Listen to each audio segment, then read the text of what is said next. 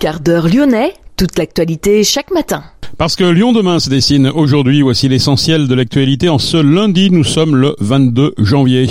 Attention, un mouvement de grève va impacter cantines et services périscolaires demain mardi à Villeurbanne. Nous verrons pourquoi dans cette édition. Le Premier ministre Gabriel Attal au vœu du maire d'Orléana, c'était samedi.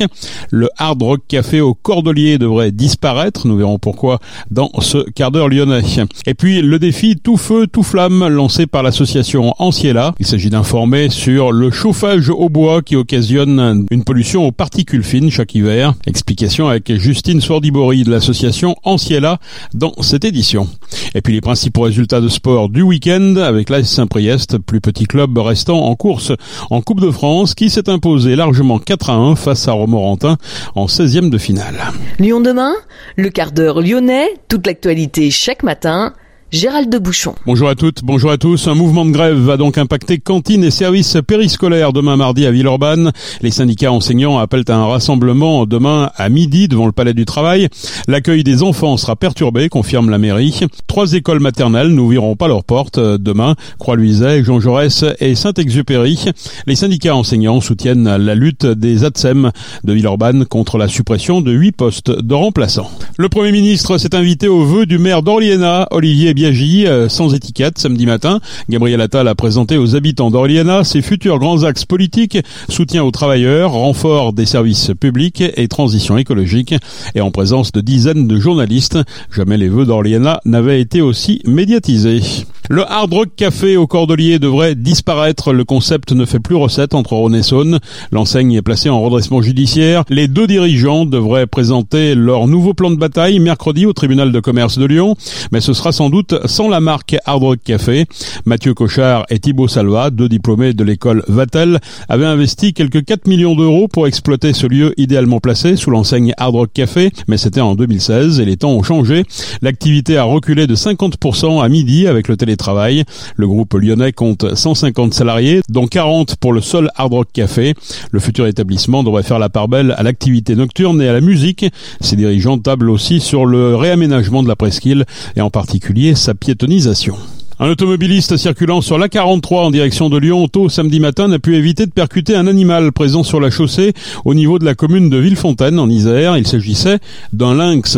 Le félin a été mortellement touché. Sa dépouille a été évacuée par un patrouilleur, tout comme la voiture rendue inutilisable. Lyon demain, média agitateur d'idées. Chaque hiver, la pollution aux particules fines fait la une de l'actualité. La région lyonnaise est souvent concernée par des dépassements de seuil.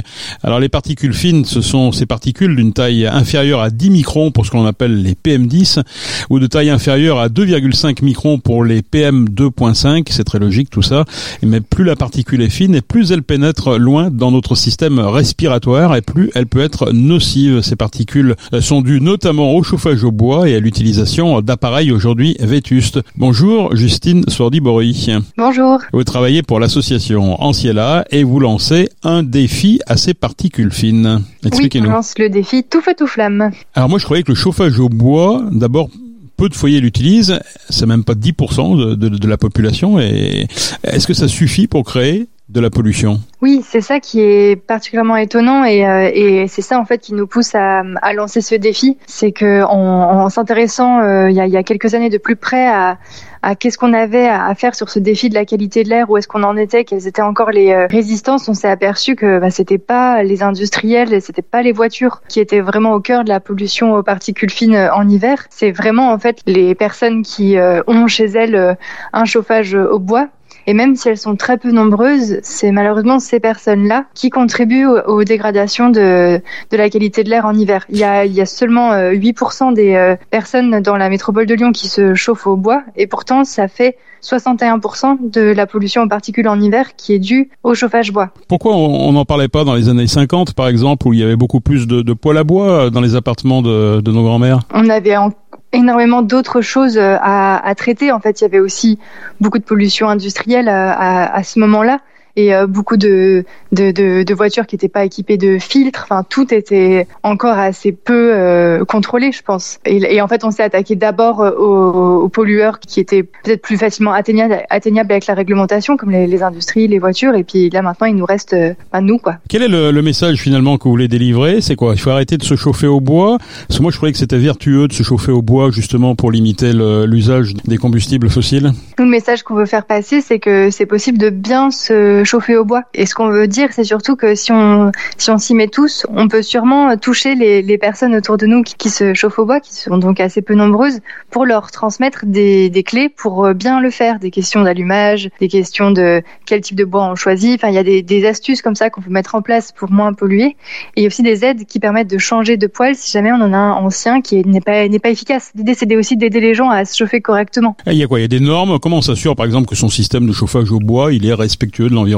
Alors il y a des euh, qualités. Il y a les poêles flammes vertes par exemple qui sont ceux qui font l'objet d'aide et, et, qui sont considérés comme à la fois performants donc qui vont bien chauffer l'intérieur et euh, performants écologiquement qui vont qui vont moins polluer. Mais globalement c'est aussi une question d'ancienneté. Hein. Plus notre poêle est récent, plus il, il, va être euh, performant et donc avoir moins de, de fumée. Et puis il y a le bois également qu'on utilise, je suppose? Oui, c'est ça. Euh, ce que nous recommande l'ADEME, c'est d'avoir un, un, bois qui soit le plus sec possible, euh, séché au moins deux ans, euh, qui soit issu de, feuillus durs comme du chêne ou du hêtre, euh, qui soit fendu, qui ait le minimum d'écorce dessus, qu'éventuellement on puisse stocker pendant quelques jours ou quelques heures à côté de son poêle à l'intérieur avant de le brûler pour qu'il soit vraiment bien bien sec. C'est des choses comme ça qui font que le, la combustion va mieux se passer et qu'il va y avoir du coup moins de fumée. Voilà, savoir de quel bois on se chauffe. Une centaine, une centaine de personnes vont être mobilisées donc pour ce défi pendant presque deux mois. Donc le défi s'appelle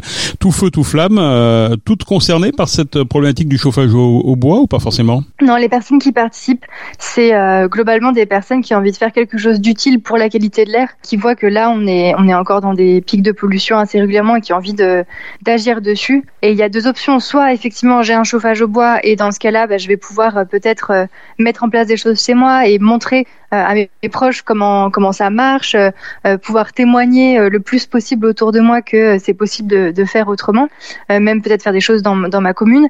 Et si j'ai pas de chauffage au bois, euh, ça marche aussi puisque je peux tout simplement me faire le relais de messages apportés autour de moi. Donc on connaît tous quelqu'un qui se chauffe au bois. L'idée c'est d'aller toucher cette personne-là et on a besoin d'être très nombreux pour pouvoir le faire.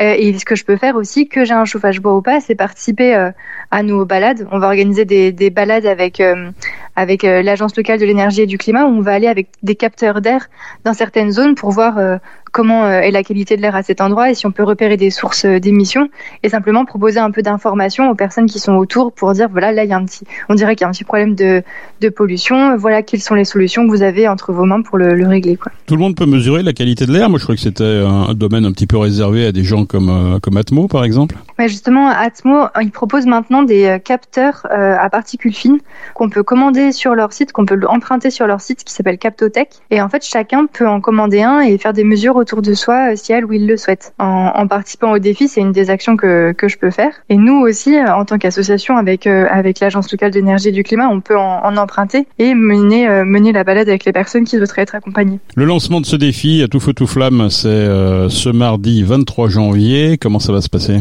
Ça va être un, un webinaire de, de, lancement donc ce, ce, mardi où on va avoir euh, nos partenaires qui vont être présents pour nous donner vraiment les clés d'un chauffage bois efficace et, et sain. Euh, donc on aura euh, eh bien euh, l'agence locale de l'énergie et du climat qui nous parlera justement de ce qu'on peut faire en termes de bonnes pratiques.